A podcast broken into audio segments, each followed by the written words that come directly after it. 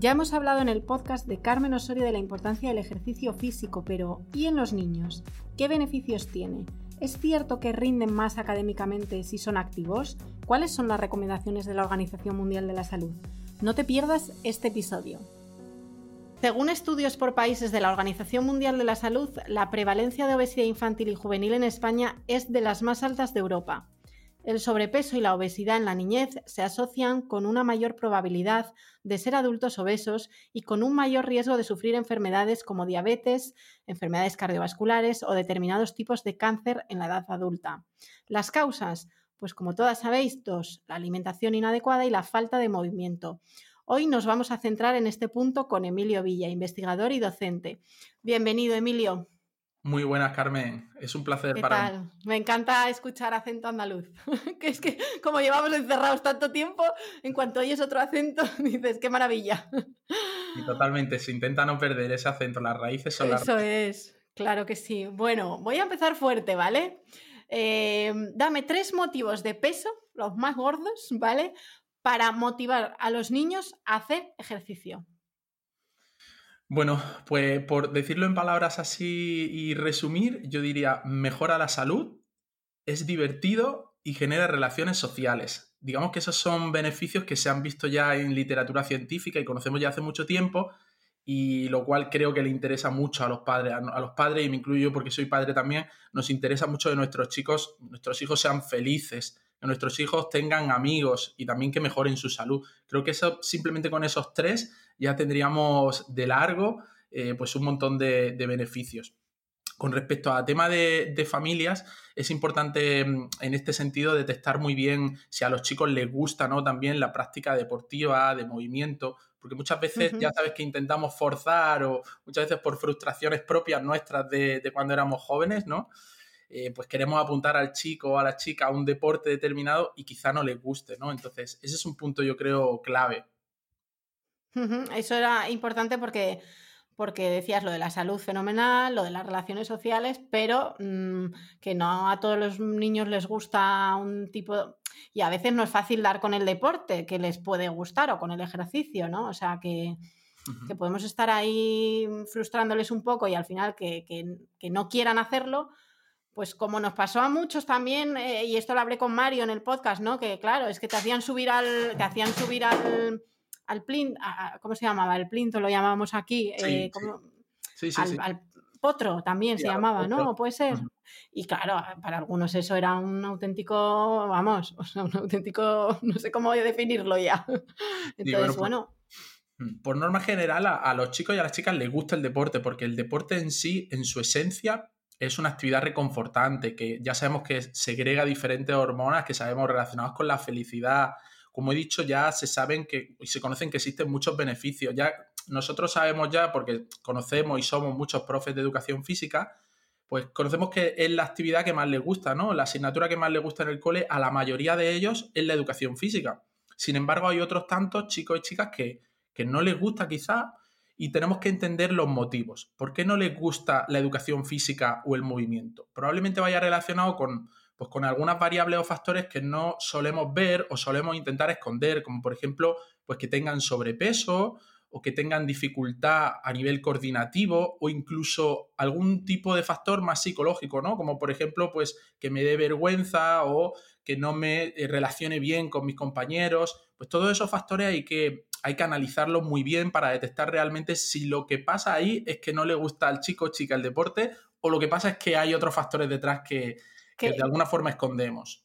Qué importante es lo que acabas de decir. Es súper importante, ¿no? Porque efectivamente muchas veces es una cuestión de vergüenza, es una cuestión de, oye, que es que yo soy muy poco flexible o soy muy malo en esto o no, no se me da bien y, a lo mejor no es, no es, cuestión de que no les guste el deporte, ¿no? Sino todo eso que, acabas de, decir. Porque tú qué consejos em, podrías dar ¿no? a esos padres o profesores de, educación física que tienen a esos niños ¿no? Eh, para motivarles, porque em, pues, la obliga, o sea, obligar, la cosa, la solución no pasa por obligar nunca, obviamente. Totalmente, no pasa por obligar y, los que tenemos hijos lo sabemos que el carácter de los niños y las niñas es muy fuerte y ellos son los que deciden, ellos son los que mandan. Entonces tenemos que intentar guiar en el proceso de movimiento y como consejo a tanto a familias como a docentes, les diría que la mejor muestra es el ejemplo, es dar ejemplo.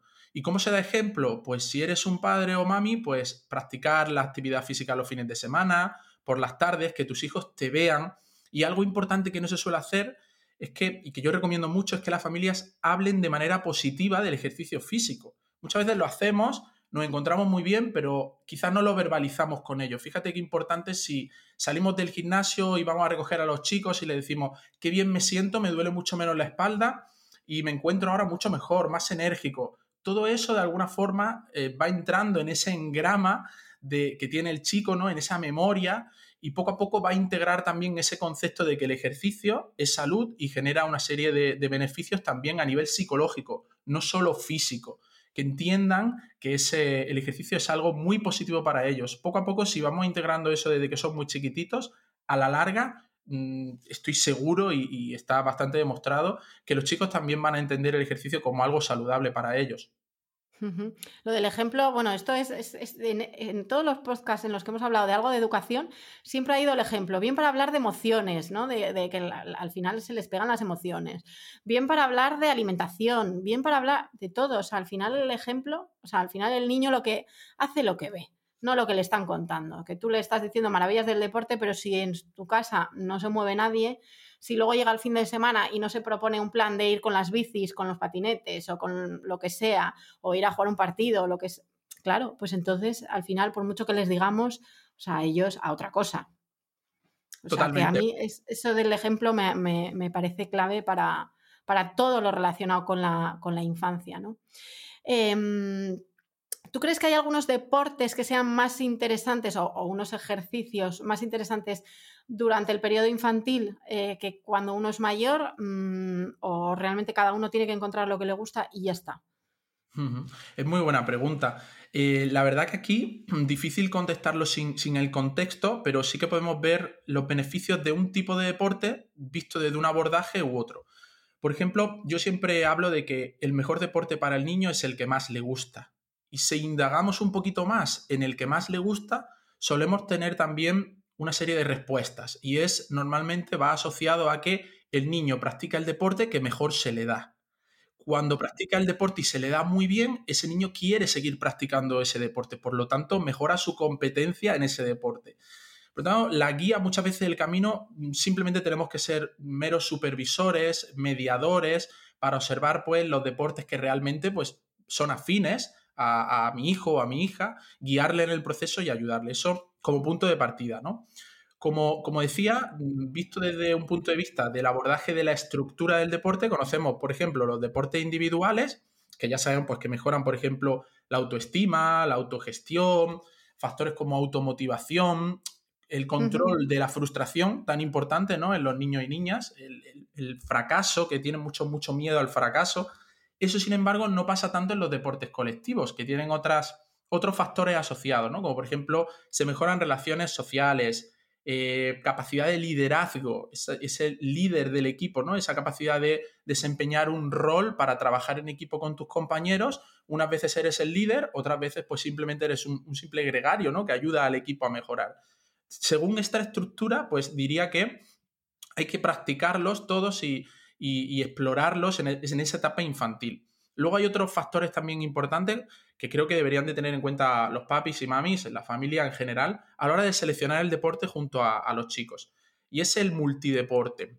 ¿Por qué siempre recomendamos el multideporte? Porque sabemos que la especialización temprana, es decir, especializar al peque en un deporte específico, vamos a poner el ejemplo del tenis, por poner un ejemplo, y que realice dos, tres horas al día de manera competitiva, con un volumen muy alto de entrenamiento, muchas horas que vaya a entrenar, puede tener algún perjuicio de cara a propensión a que tenga mayor número de lesiones, incluso otras asociadas también a nivel psicológico. Por lo tanto, siempre recomendamos que se practique un poquito de todo. Y en relación con esto, me viene un poco a la mente un, estudio muy bonito que se hizo hace poquito de, unos compañeros de nuestro grupo de investigación en relación con, con otros compañeros del extranjero, que estudiaron el impacto que tenían los diferentes deportes en la densidad mineral ósea del niño, es decir, en el hueso, en lo fuerte que está el hueso, para que nos entendamos. Vieron que deportes como por ejemplo el ciclismo o la natación tenían esos chicos, esos adolescentes, menos densidad mineral ósea comparado con chicos que practicaban deportes de impacto, como por ejemplo el fútbol, el baloncesto. Por lo tanto, ya vemos que hay otros factores también fisiológicos importantes a la hora de seleccionar los deportes. Esto no quiere decir, y no quiero que se me tome el pie un poco las palabras a, a 100%, porque muchas veces dice, oye, Emilio, has dicho que el, ciclismo o la natación no es buena. No, no estoy diciendo eso. Simplemente pues que tengamos en cuenta un poco todos los factores, ¿no? Por último, hay, hay otra, otra, digamos, variable que a mí me gusta siempre comentar, es la afinidad genética. Y es que es verdad que no todos los chicos y chicas están preparados o predispuestos genéticamente para un deporte. Los papis de, por ejemplo, Pau Gasol, se lo decía el otro día a mis alumnos, pues miden, creo, 1,98 el padre y 1,89 la madre. Obviamente, el componente hereditario que tienen esos chicos para practicar el deporte de baloncesto, pues no es igual que otro. Por lo tanto, una selección coherente, ayudarles, como digo, a los chicos a elegir y, como siempre, como he dicho, normalmente el deporte que más les gusta es el que mejor se les da. Claro, y sobre todo que hay que como buscar un poco el componente lúdico, ¿no? O sea, que eso tiene que ser la prioridad. Que luego ya mm, vayamos a todo esto que tú has mencionado, pues, pues, pues muy bien pero sobre todo, pues eso, que, disfruten, ¿no? Haciéndolo, ¿no? Em, a ver, que tengo por aquí muchas preguntas. Em, dices, he leído ¿no? en alguna cosa que me, has pasado, que los adolescentes y los niños tienen que trabajar la fuerza. Estamos acostumbrados al tema de deportes tipo baloncesto, fútbol, vóley, ciclismo, lo que sea, tenis pero mm, el ejercicio de fuerza lo asociamos irremediablemente a... Es más, si te digo, te voy a decir más, el, ejercicio de fuerza lo asociamos a, hombres. O sea, y, sin embargo para las mujeres es súper importante, ¿no? O sea, el tema de las pesas, tal, siempre lo hemos asociado a, hombres. Pero también, aparte de mujeres, aparte, los niños también deben hacer ejercicio de fuerza. Em, ¿Por qué tienen que hacer ejercicio de fuerza? Es muy cierto lo que comenta y es cierto que, bueno, estos son mitos que estamos superando poco a poco, que la sociedad pues los tiene bastante arraigados, pero creo que se está venciendo a todo esto y, bueno, muchas veces pues, se muestra en determinados medios eh, esto que comentas, pero yo creo que ciertamente estamos avanzando. Mira, eh, por relacionarte un poco el deporte, que muchas veces me lo preguntan, igual que me lo estás preguntando tú, el deporte, ¿por qué no pueden solo practicar, por ejemplo, deporte y no entrenar fuerza? Porque el deporte es más lúdico, y se lo pasan mejor. Eh, una cosa no quita la otra. El deporte es genial, como hemos comentado anteriormente, tiene muchos beneficios para, estos niños y adolescentes. Hablamos de los dos rangos de edad. Pero está claro que, eh, en primer lugar, se está practicando ya entrenamiento de fuerza cuando hago deporte, porque cuando un niño salta en baloncesto a una pierna, de alguna forma está haciendo lo que conocemos como una sentadilla, ¿no? A una pierna o una zancada y un salto. Por lo tanto, sí que estamos entrenando fuerza de manera, digamos, inconsciente. ¿Qué es lo que pasa? Que el deporte, y se ha analizado de manera muy concienzuda, sobre todo a nivel científico, o la actividad que realizan, el movimiento que realizan dentro de las prácticas deportivas normativas que hay pues, en las clases extraescolares, en los clubes, es algo escasa. Y es escasa a nivel de organización, lo primero, porque se realizan muchas filas, se realiza mucho tiempo sedentario, muchas explicaciones por parte de los monitores, de los instructores, y todo eso hace que se reduzca muchísimo el tiempo de compromiso motor, es decir, el movimiento que tiene el niño durante esa hora que va a jugar al fútbol o durante esa hora que va a jugar a baloncesto. Por lo tanto, la Organización Mundial de la Salud, y esto hay que remarcar lo que muchas veces creen que somos nosotros, los, del chándal, ¿no? Que, que, les gusta mucho el ejercicio, que practiquemos. No, no somos nosotros. Es la propia Organización Mundial de la Salud, que ha tomado ya como un pilar eh, totalmente fundamental la actividad física en la etapa infanto-juvenil, lleva ya más de 10 años recomendando que se entrene entrenamiento de fuerza en la edad comprendida entre 5 y 17 años. Por supuesto, antes hay otras formas también de, de entrenarlo y de practicarlo. ¿Y por qué? Pues porque sabemos que tiene multitud de beneficios a nivel mental, a nivel físico, a nivel social, pero todo aquí, el, problema de raíz es ese problema de fondo que tú comentas de la terminología, del concepto de entrenamiento de fuerza. Queremos que entrenar fuerza pues es llevar a nuestro hijo a un gimnasio hacer una típica lo mal llamado rutina, ¿no? En la que el chico pasa en cinco estaciones, se aburre y yo no quiero eso para mí. rollo, eh, hasta para mí es un rollo, o sea.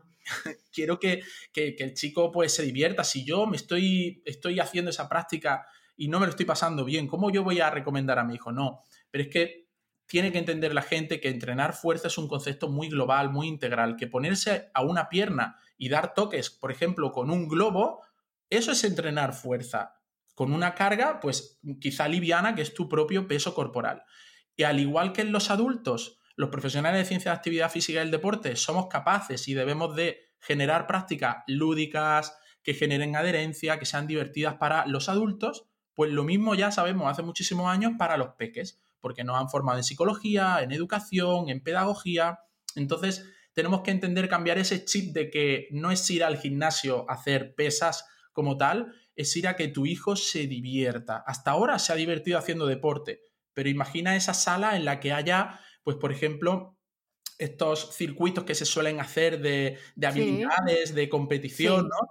Para los chicos. Y el chico quiere ir, está disfrutando en la actividad, lo ves riéndose, lo ves compitiendo. Eso a los padres nos enamora, ¿no? Y eso es lo que, lo que se genera a través de este entrenamiento de fuerza. No son barras, no son mancuernas, es diversión y a través, por supuesto... Bueno, lo has dicho, has dicho, has mencionado un globo, un globo. Totalmente. O bueno, o, el hecho de que les encanta, ¿no? Lo del balón, dar toques con, el pie, con un pie. Ahí están también haciendo, haciendo fuerza, o sea que... sí, totalmente. Claro, digo, es que fuerza, así como, tal cual lo dices, que es que suena fatal. O sea, yo, yo muero de la pereza cuando me toca, digo, pero sé que tengo que hacerlo porque sí. Entonces, mm, de hecho, em, ¿por qué eh, mm, es tan importante en las niñas el ejercicio? Esto eh, Mario lo tocó un poquito por, alto en el, podcast que hice con él. Em, y el ejercicio de impacto y de fuerza en las niñas tiene como más importancia. Cuéntanos un poco más de esto. Vale, es una pregunta bastante profunda, la verdad, y, y que contestar aquí rápidamente porque bueno, a ver, no, no tengas prisa, o sea, tenemos tiempo todavía de sobra, tú no te, no te preocupes, que lo puedes explicar en términos que la gente lo entienda al final. Sí, sí. Mm, es, ciertamente ambos sexos se van a, beneficiar de las prácticas de actividad física, ejercicio físico, deporte y del propio entrenamiento de fuerza. Eso es así, ¿no? Ambos sexos.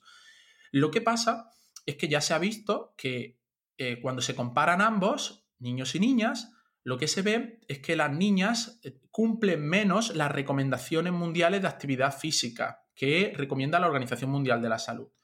En torno al 20% de diferencia, 15-20% dependiendo del país con respecto a los chicos. Es decir, ellas realizan menos actividad física semanal y también realizan, aparte de menos minutos, realizan menos intensidad de la actividad.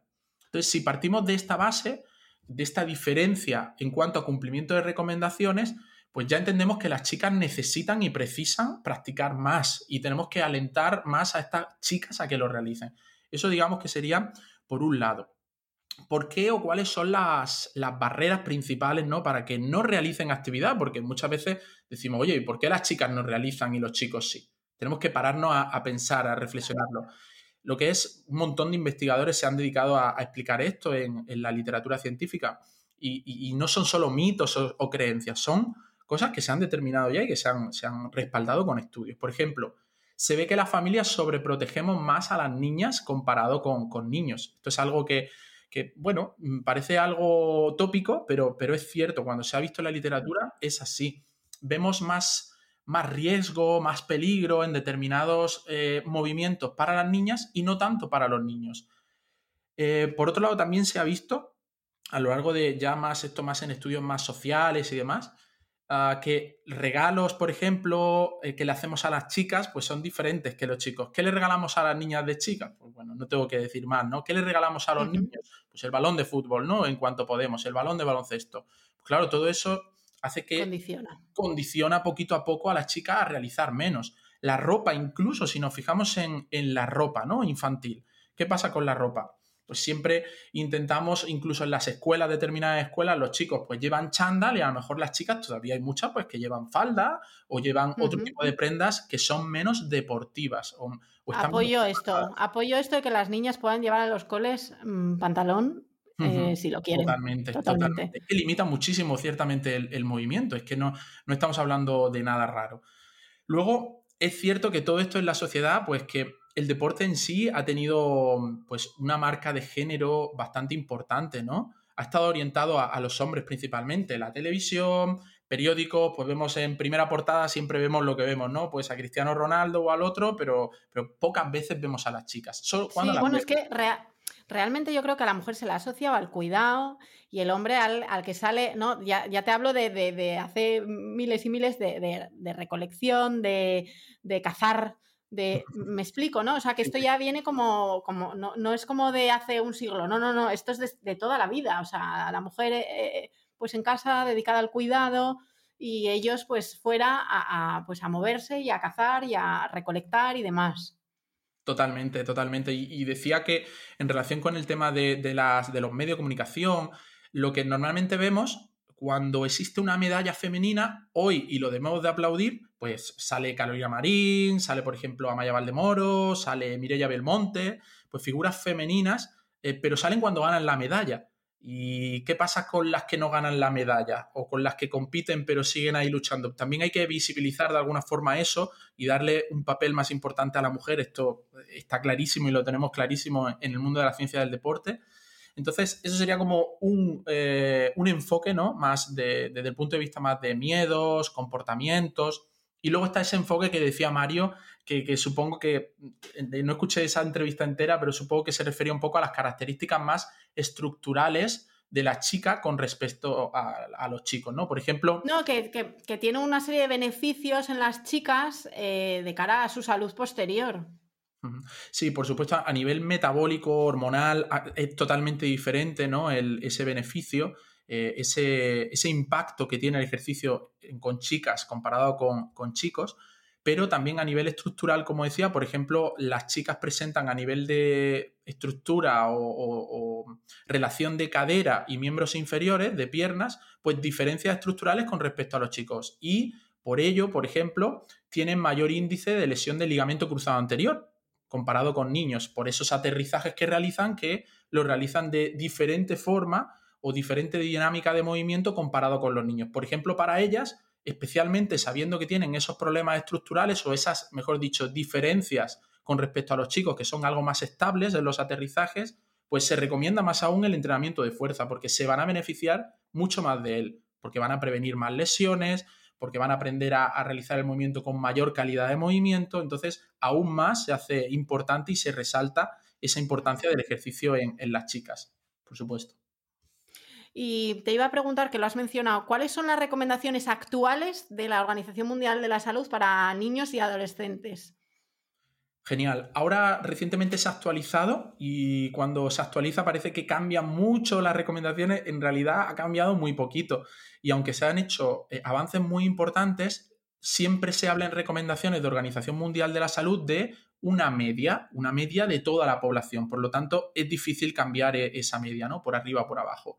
Entonces se sigue hablando de que se debe de realizar al menos 60 minutos de actividad de intensidad moderada vigorosa. Si quieres, ahora podemos comentar un poco qué, significa eso. Y lo tenemos que realizar esos 60 minutos, tanto en niños como en adolescentes de 5 a 17 años, diariamente, ¿vale? Al día 60 minutos.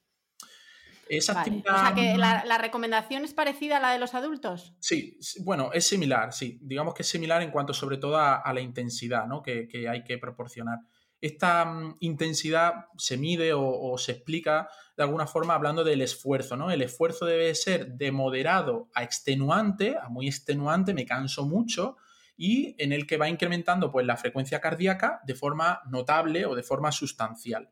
Concretamente, nosotros hablamos de equivalentes metabólicos de, de 3 a 6, pero no vamos a hablar aquí de eso. Para que la gente lo entienda, pues sería como ir en bicicleta, correr, hacer footing, eh, realizar alguna práctica deportiva. Eso sería una actividad de moderada a vigorosa.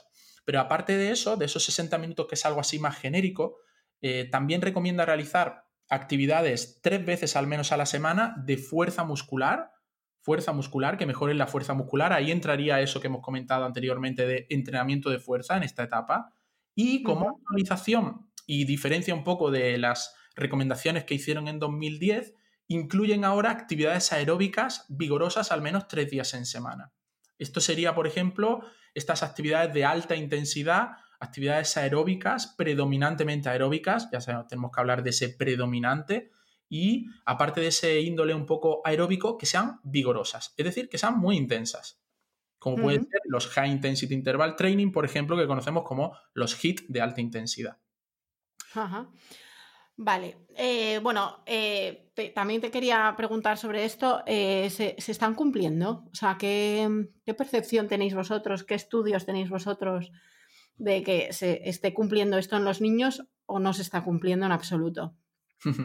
Sí, igual que, antes, comentarte aquí, Carmen, que mm, como hay que analizar, digamos, todos los participantes o toda la muestra global de todo el mundo, cambia mucho un poco de los países. Ah, por ejemplo, en España que es quizá lo, más representativo o quizás sea el que más te escuche, eh, tenemos un estudio ahora, digamos, de lo más reciente, niños y adolescentes, para cumplimiento o no de estas recomendaciones, de esos 60 minutos de actividad física moderada vigorosa. Pues se ha visto en este estudio que es de la Gasol Foundation, se llama el estudio Pasos, que solo un 36% de los niños y adolescentes cumple con esos 60 minutos diarios, solo el 36%. Y aquí tenemos que diferenciar un poco, mm, y aquí viene muy bien o relacionado con la pregunta que me hiciste antes. Masculino, alrededor del 56%, 56% no cumple. Femenino, alrededor del 70% no cumple. Vemos que hay una gran diferencia ahí en cuanto a sexo eh, femenino masculino. Y en cuanto a primaria secundaria, que es un poco por, por etapas como lo solemos evaluar, 55% de los alumnos de primaria no cumple y alrededor, quiero recordar que era de, 70% en secundaria, no cumple con esa recomendación. O sea que vemos que cuando pasan a la adolescencia se hacen aún más sedentarios, pues tienen más acceso a diferentes tecnologías, tienen también, hacen determinados grupos y se dejan llevar un poco por esos grupos y no tanto por las decisiones familiares, ¿verdad? Pero en realidad vemos que mm, se cumple poco con esa recomendación. Por eso decía antes que, no se ajusta ni para arriba ni para abajo porque ni siquiera cumplimos ya con, con esos 60 minutos, que si lo vemos así un poco por encima podemos ver que es sencillo, ¿no? 60 minutos es una horita al día. Ya, pero es que la intensidad debe ser de moderada a vigorosa. Y en una clase de educación física, pues quizá tenemos de 10 a 15 minutos de actividad moderada a vigorosa. Y realizamos dos días en España y en primaria son tres de educación física. Por lo tanto, vemos que queda mucho. Qué, poca importancia se le... Y a ver, te lo digo con, todo el cariño del mundo, pero era como gimnasia. De hecho, yo la llamaba gimnasia, o sea, ni educación física ni nada, gimnasia. Y era como, bueno, el rato de, no hacer nada, ¿sabes? Porque yo sí podía, pues eso, sí podía evitar correr y me quedaba ahí al lado de un árbol mientras el otras corrían y otras no, pues yo que son esas cosas que, que, siempre digo, si hubiera una asignatura desde pequeñitos, ¿no? que fuera una asignatura relacionada con la salud, en la que nos inculcaran los beneficios de la buena alimentación, de todo lo que implica hacer deporte, porque es que yo muchísimas cosas sobre el ejercicio no las he sabido hasta hace unos años que he empezado a hacer deporte. O sea, y luego además llega la adolescencia y bueno, ¿para qué quieres más? O sea, con tus amigas ahí de charleta todos los recreos, es que no te movías, no te movías. Sí, sí, total. verdad. Totalmente, lo único. Como estuvieras apuntado a un deporte, nada. O sea, es que no hacías nada de, ejercicio, ¿sabes? Nada. Sí, afortunadamente ha cambiado mucho y, a mí también me pasaba y, la educación física, pues bueno, yo empecé quizá en la generación en la que ya empezaba a cambiar un poco ese maestro, ese profe de educación física y ya se inculcaban otro tipo de valores y contenidos. Es verdad que la educación física antigua, más militarizada, ¿no? Más de esa gimnasia sueca en la que tenemos que hacer filas y determinados movimientos muy estandarizados, test físicos, pues probablemente a la mayoría de niños no le, no le, gustaba. Sin embargo, ahora ha cambiado mucho, ¿no? Porque sí que se enseña ya actividad física, se enseña qué son diferentes conceptos de salud, se enseña nutrición, se enseña también actividad recreativa, actividades con familias, deporte competitivo, se enseña un poco de todo. Entonces, claro, el ampliar ese amalgama de contenidos hace que el niño al final le guste más la educación física. Y ahora tenemos excelentes maestros, excelentes profesores que, estoy seguro de que están haciendo un gran papel, aunque hay que recordar que también existe pues la, antigua escuela, que, bueno, está, algunos lo hacen bien y otros pues no lo hacen tan bien. Hay que ser también críticos, ¿no? Con nuestra profesión.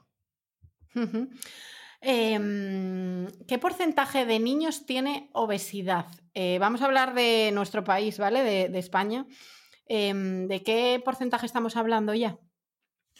Bien, un poco igual que antes. Hablar de porcentaje quizá va cambiando un poco y en relación a la franja poblacional cambia mucho de niños, adolescentes, niñas, niños, niños con alto nivel socioeconómico o que no lo tienen, eh, niños en determinados barrios. Entonces se hace como, como un comentario así general que me gusta a mí comentar, que, a la gente lo suele ver de manera bastante clara, es que en España ya uno de cada tres niños presenta sobrepeso barra obesidad uno de cada tres niños. Esto es que si en una clase o tú tienes tres hijos, pues uno de los hijos probablemente eh, tenga este tipo de problemáticas.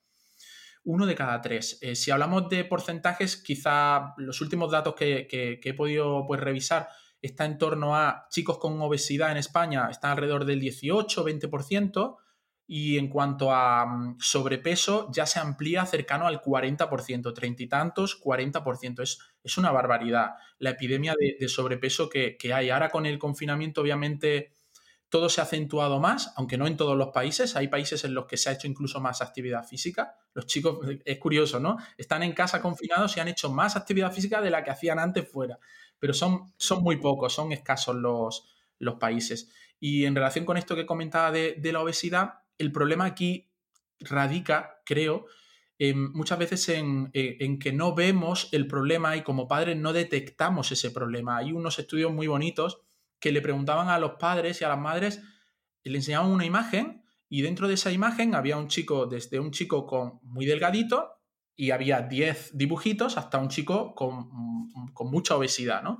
Y le decían que cuál creía que era su hijo, cuál de ellos. Pues cuando ellos identificaban el número 2 o 3 que estaban bastante delgaditos, en realidad, cuando se comparaba realmente con las dimensiones, estructuras corporales del hijo, se veía que el hijo tenía 7 u 8. Es decir, que los padres y madres no identifican el problema de sobrepeso y obesidad que tiene su hijo. Y eso creo que es un factor clave, porque muchas veces hablamos de promocionar, de llevar al chico, de la salud, pero ojo, si ya dentro, en el entorno familiar, no detectamos ese problema, eso es muy grave, es muy grave.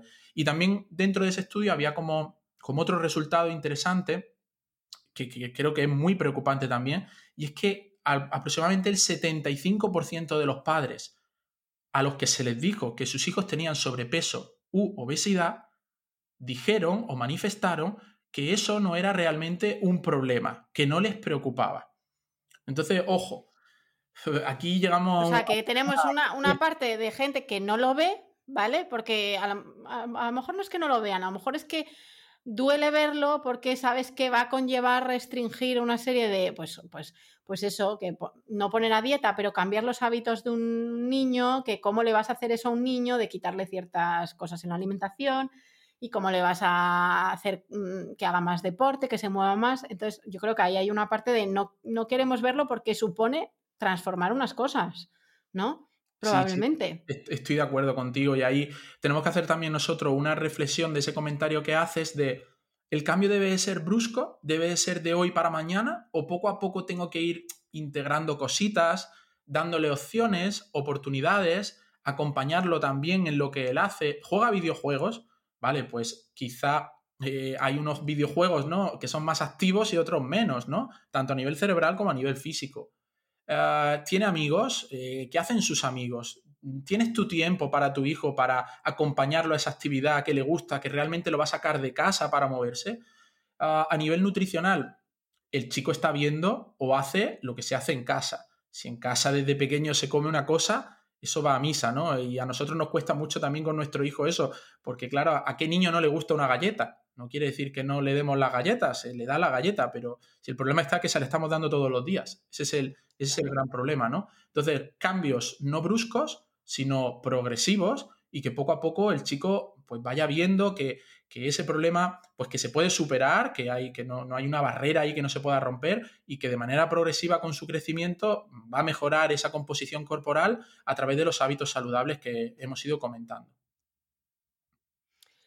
Bueno, hablas de una, cosa que se llama de preobesidad pediátrica. Yo no lo había oído nunca, hasta que me pasaste varios artículos, eh, no lo había oído hasta, ese momento. Eh, ¿Qué es? Para que la gente lo entienda. Bien, esta, este palabra raro, ¿no? Hay de preobesidad. Eh, bueno, hemos publicado este año un, estudio que era bastante divulgativo en el que hablamos de, de preobesidad pediátrica. No es algo que hayamos inventado, es un grupo en el que hemos trabajado, pues bueno, colaboradores de Iván Chulby, Ebri Feigenbaum y Tamara Rial, que son investigadores muy reconocidos en este área pediátrica, y que junto a mí pues hemos intentado acuñar este término a la población infantil. Se había hecho ya con adultos, este término de deperobesidad y ahora lo hemos hecho en la población infantil. Y esto no es más que eh, son los efectos, digamos, combinados de un entorno estresante y un estilo de vida, pues físicamente inactivo. Y lo que ello conlleva, ¿no? Ese circuito de, retroalimentación que le llamamos que ahora en el confinamiento se ha acentuado muchísimo, ¿no? Pensemos en, en, los chicos que han tenido menos nivel de actividad física. Cuando tienen menos nivel de actividad física al día, pues disminuye tu fuerza muscular, eres más débil muscularmente, eso hace que seas también más sedentario, que generen más comportamientos sedentarios, veas más la tele, que cojan más el móvil, que realicen menos movimiento con pasos al día, y todo ello conduce a que generes un aumento de peso corporal, que tengas más peso, que tengas más sobrepeso. Por otro lado, en el otro lado, digamos, de, de, de esta visión, de este enfoque, tenemos la parte más psicológica. En el confinamiento, por ejemplo, se ha reducido mucho la interacción de los chicos con sus amigos, se comunicaban por el WhatsApp, por el móvil, algo, la verdad, que, podía generar frustración y estrés por ellos, ¿no? Porque no es lo mismo, pues, presentarte a tus amigos y que te vean como eres de tú a tú, a que te vean a través de una pantalla, es muy frío. Todo eso ha generado diferentes problemas a nivel psicológico en el niño y se ha manifestado en problemas o, o digamos, síntomas como, por ejemplo, ansiedad, estrés, todo ello asociado, por supuesto, a síntomas, que estos son síntomas previos a la depresión. Por tanto, si unimos ese concepto de depresión en la parte psicológica y el concepto de obesidad, tenemos ese, ese concepto o esa palabra de depreobesidad en la etapa pediátrica, que como decimos, ha acentuado muchísimo esa relación de concepto psicológico y físico en esta pandemia. O sea que realmente la falta de ejercicio también está asociada a, a la depresión. Bueno, esto es una cosa que ya, que ya se sabe. O sea, de hecho hay médicos que ya recetan, ¿no? Un poco más ejercicio, más que medicamentos, ¿no? Por todo lo que... Pero también en la infancia sucede todo eso, ¿no? Sí, sí, por supuesto. Esto siempre hablo de la ventana de los 10 primeros años de la vida, que es crucial para, para integrar todos estos tipos de comportamientos, de hábitos, pues lo que siempre hablo de, de ir andando al cole, de cositas pequeñas que parecen nimias, que, parece que no tienen mucha importancia y en realidad a la larga tienen muchísima porque estoy aumentando mi número de pasos, luego tengo que subir las escaleras, después tengo en vez de coger el ascensor en el cole o en el o en mi propio edificio, pues cojo también las escaleras, voy los fines de semana con mis papis y todo eso va a generar una serie de beneficios a lo largo eh, de, tu crecimiento, de tu maduración, que por supuesto están relacionados con, con temas psicológicos, por supuesto. Eh, los niños, ya, que estábamos hablando de lo psicológico, eh, yo he leído alguna vez alguna noticia ¿no? que, dice que los niños que realizan ejercicio físico tienen mejores resultados académicos. Eh, ¿Eso está demostrado? Es muy buena pregunta y, ahora la verdad que e, eso nos encanta ¿no? a los padres porque decimos, ojo, y a mí que soy promotor máximo del ejercicio físico, pues vamos, digo, todo el día el niño va a sacar 10, vamos, mi niño va a sacar 10 Bueno, no, no es tanto así, ¿no? La relación no es tan lineal. Digamos que el ejercicio físico per se no mejora el rendimiento académico, por ejemplo, las notas del niño, ¿no? Que es lo que nos gustaría escuchar, así como tal.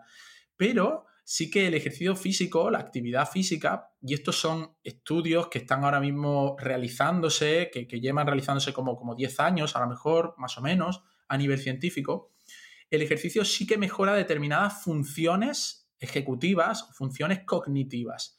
Mejora, por ejemplo, para que nos entendamos, la atención, la memoria de trabajo, puede mejorar la flexibilidad cognitiva, puede mejorar la toma de decisiones, determinadas funciones ejecutivas que son cognitivas, cerebrales, que pueden ser mejoradas y por ende o en consecuencia es posible que se mejore ese rendimiento académico, es decir, las notas que sacan los chicos, porque si tienen más atención, si tienen mayor memoria, si tienen mayor capacidad de toma de decisiones, velocidad de procesamiento de información, pues probablemente pues puedan desarrollar luego pues, mejor sus, sus pruebas, sus exámenes, etc. Pero en sí la relación de ejercicio físico y cerebro se está estudiando ahora mismo. De hecho, hay dos proyectos muy potentes en, nuestro grupo de investigación, que ya aprovecho para decirlo, es el grupo Profit de la Universidad de Granada, que se llama Active Brains, Cerebros Activos, y otro proyecto que se está haciendo en adulto, que es eh, el proyecto Águeda.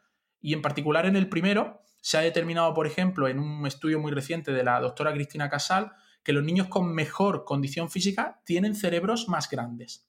Fíjate qué, qué cosa tan bonita, ¿no? Que, hasta ahora se tenían indicios, pero no se había hecho de manera tan, tan exacta, ¿no?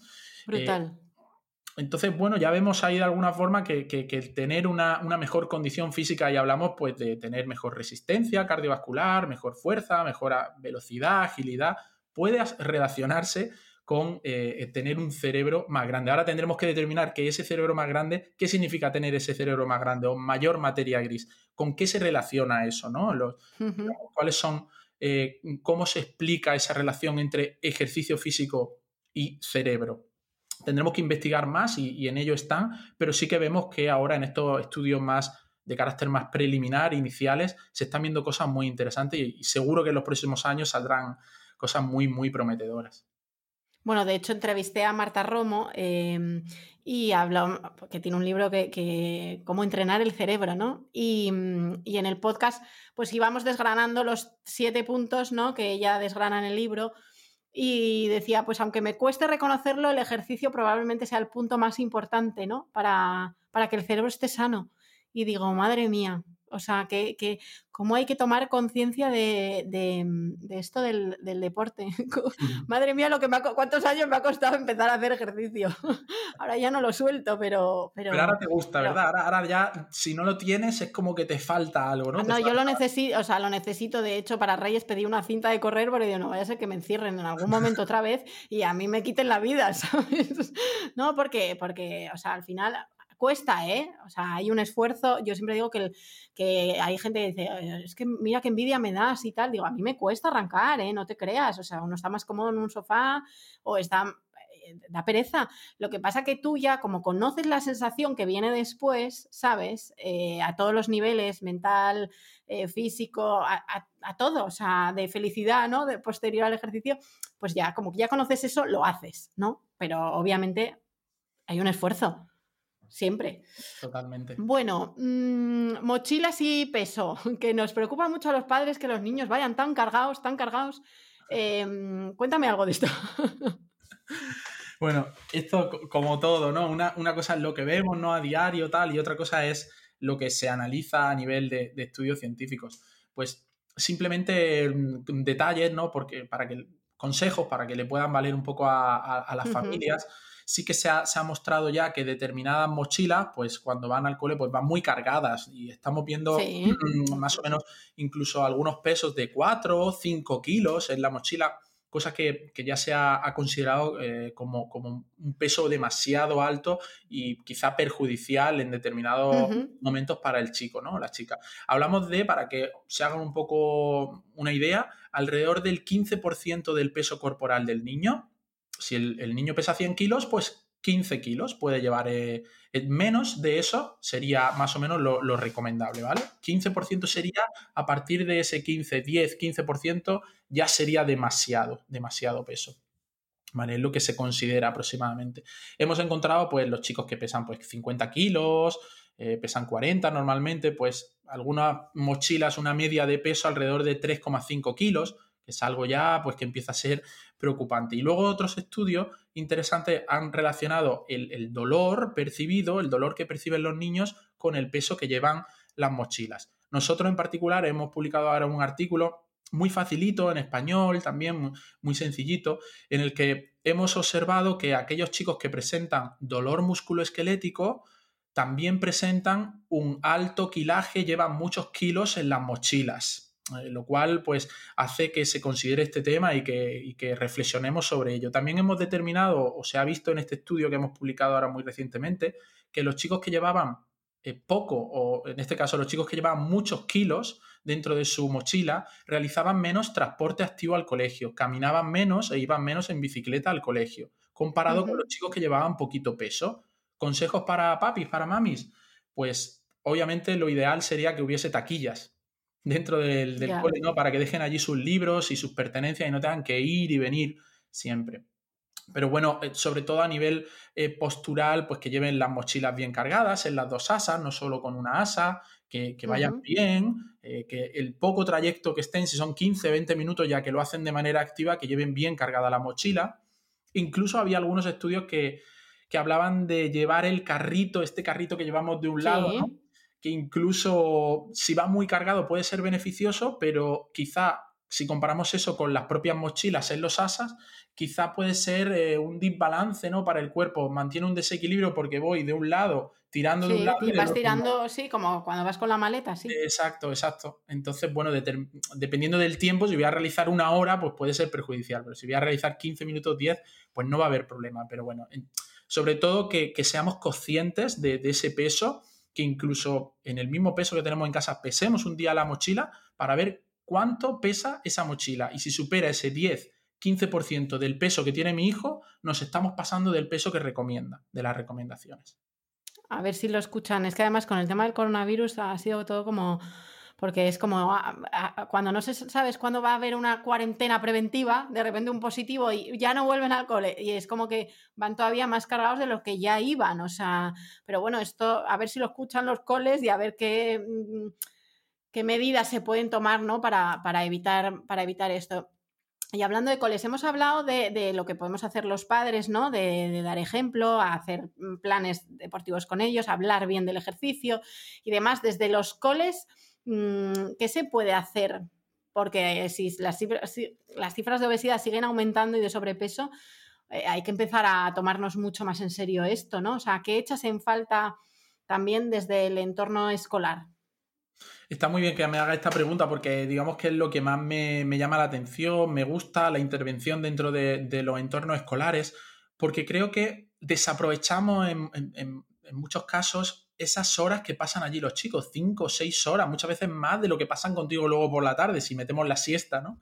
del niño. Entonces, todas esas horas que hacen, hay que preocuparse mucho y aquí, por un lado, dar un aplauso porque se está avanzando muchísimo, en materia de educación física, por ejemplo, ya hemos incluido en España una hora más, son tres horas ya a la semana de, educación física y se está luchando porque también se realice en secundaria, pero qué importante sería que todos los días se realizara esa práctica ¿no? de educación física, dándole un poquito más de importancia y aquí los colegios oficiales de educación física, como el COLEF, está luchando y lleva años eh, luchando por ello. Eso mm, como punto, digamos, de, partida. Nosotros más a nivel de investigación, en nuestro grupo de investigación, hemos llevado diferentes proyectos en entorno educativo que quizá puede ser, eh, pues, los podemos mostrar o comentar aquí, que puede ser bastante visible lo que, lo que realizamos y puede ser de, ayuda y de valor. Es un proyecto que se llama PACO, es un proyecto de desplazamiento activo al colegio, lo, lidera la, doctora Palma Chillón, y luego otros proyectos como por ejemplo el proyecto Promesa o proyecto Previene, que lo lidera el, el doctor Pablo Tercedor son profes ambos eh, dentro de la Universidad de Granada y digamos que estos proyectos van encaminados a aumentar los minutos de actividad física dentro o en el entorno cercano al colegio y también la intensidad, que hemos comentado que es un factor súper importante. No es solo caminar, sino tenemos que intentar que esa actividad sea pues intensa, ¿no? Vigorosa. En esto tenemos que ver un poco ¿Qué es lo que rodea desde que se levanta el niño, termina de desayunar, hasta que luego por la tarde llega a casa? Ya sea en la jornada extraescolar de 5 de la tarde que vuelves y comen allí, o a las 2 de la tarde porque vuelve a tu casa. Pues bien, en primer lugar, desplazarse de forma activa al colegio. ¿Cómo? Hemos visto que la bicicleta es el mejor medio porque es actividad moderada y muchas veces moderada vigorosa. Además, tiene multitud de beneficios, pero claro, hay miedos, yo lo entiendo.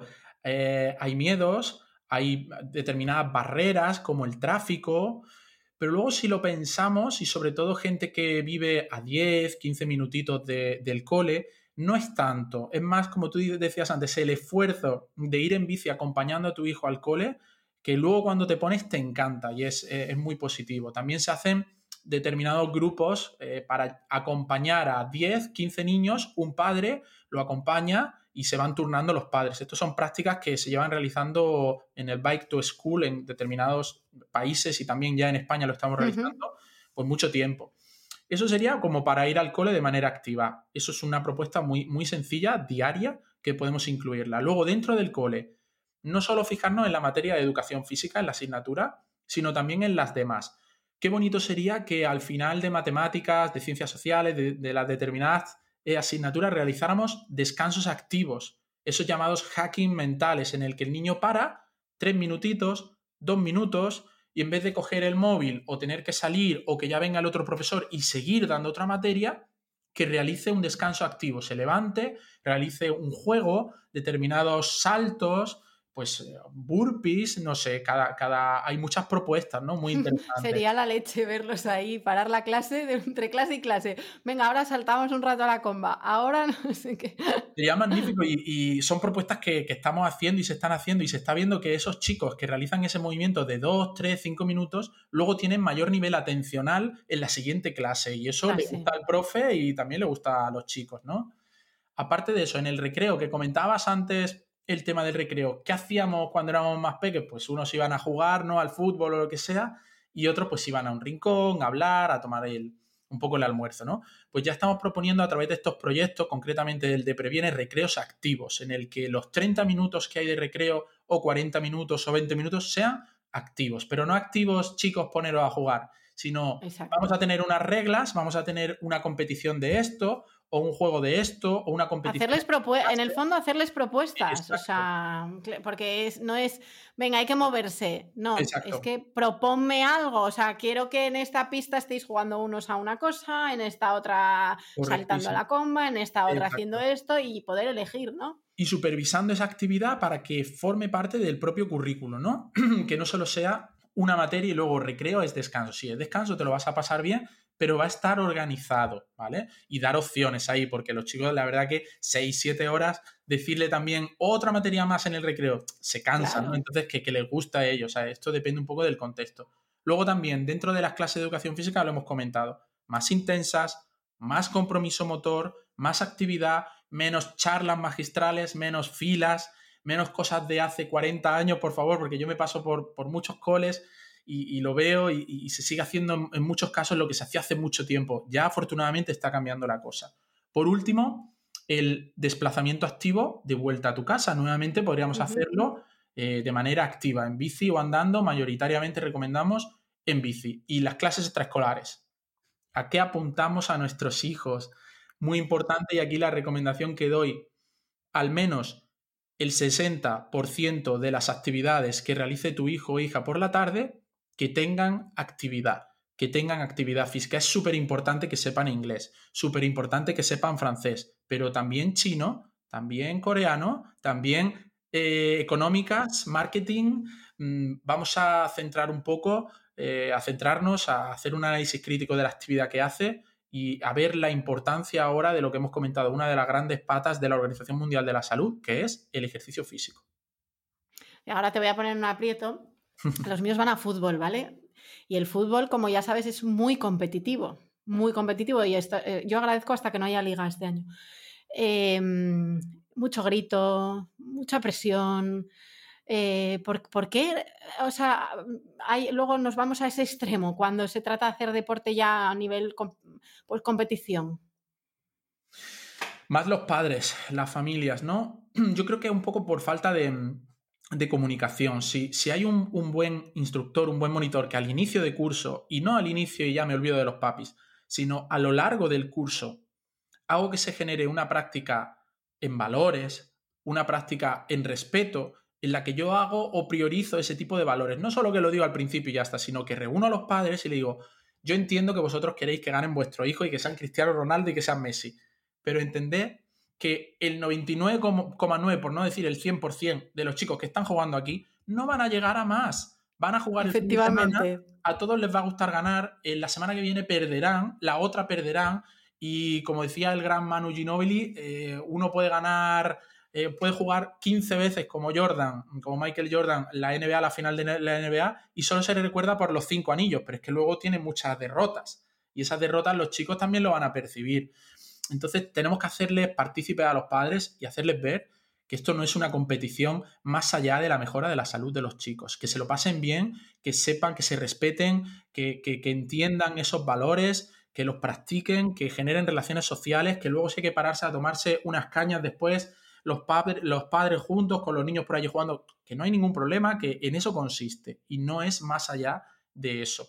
Pero, Pero ojo, eh, que los entrenadores también telita, ¿eh? O sea, quiero decir, es necesario estar todo el partido dando voces. Digo, eh, para algo entrenan toda la semana. Totalmente, sí. para que luego lleguen y jueguen ellos, no estar de vez en cuando sí, pero todo el partido, venga voces, tacos, tal, no sé qué. O sea, sí, es, algo también irremediable que, que, va a pasar porque se asocia que un buen entrenador tiene que ser un entrenador tradicional, que, que tenga esa, esa función de instrucción de lo que yo digo se hace, de que si yo chillo más, pero realmente luego, ¿qué es lo que pasa ahí?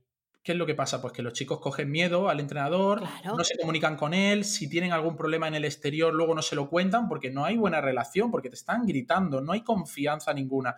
Y es todo lo contrario, el deporte debería de ser en el que vas y te apetece contarle lo que has hecho en el cole y el problema que tienes con tus padres y luego ese instructor profesional irá y sentará a los padres y hablará, se comunicará y será una práctica mucho más fluida ¿no? y más saludable, que es algo que tenemos que asociarnos, pero es inevitable, ¿eh? es inevitable lo de los chillidos, lo de los gritos y ahí hay una falta de comunicación muy importante.